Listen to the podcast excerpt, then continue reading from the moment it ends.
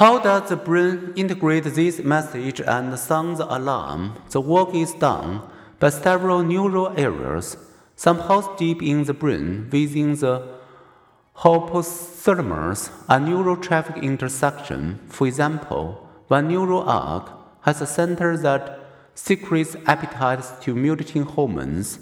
When stimulated electrically, well-fed animals begin to eat. If the area is destroyed, even starving animals have no interest in food. Another neural center secretes appetite suppressing hormones.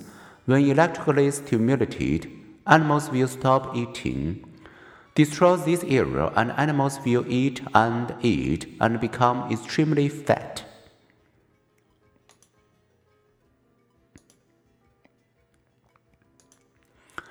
Blood vessels connect the hypothalamus to the rest of the body so it can respond to our current blood chemistry and other incoming information. One of its tasks is monitoring levels of appetite hormones such as ghrelin, a hunger-arousing hormone secreted by an empty stomach.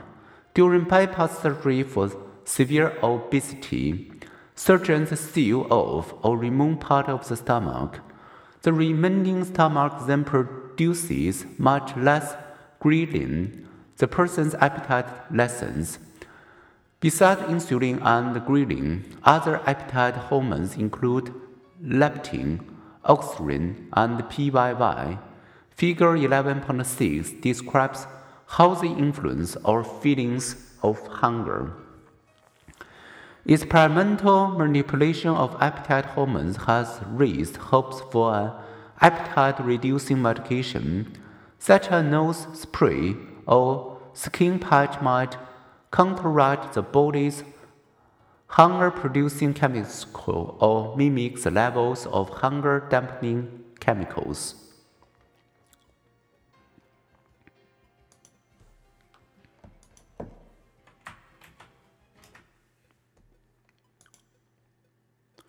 The complex interaction of appetite hormones and brain activities may help explain the body's apparent predisposition to maintain itself at a particular weight when semi-starved rats fall below their normal weight, their weight thermostat signals the body to restore the lost weight.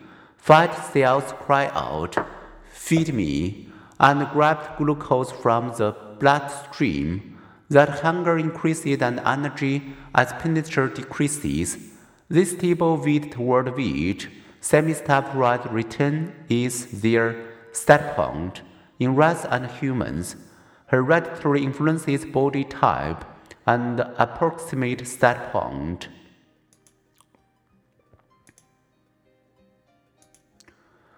Our bodies regulate weight through the control of food intake, energy output, and basal metabolic rate, the rate of energy expenditure for maintaining basic body function when at rest.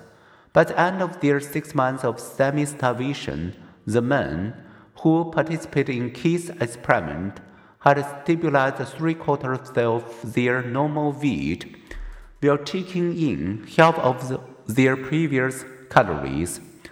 How did their bodies achieve this dieter's nightmare? They reduced their energy expenditures, partly through inactivity but partly because of a 29% drop in their basal metabolic rate.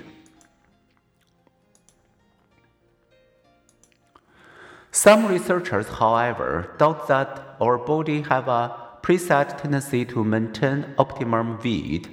They point out that slow, sustained changes in body weight can alter our set point and that psychological factors also sometimes drive our feelings of hunger, giving unlimited access to a wide variety of tasty food.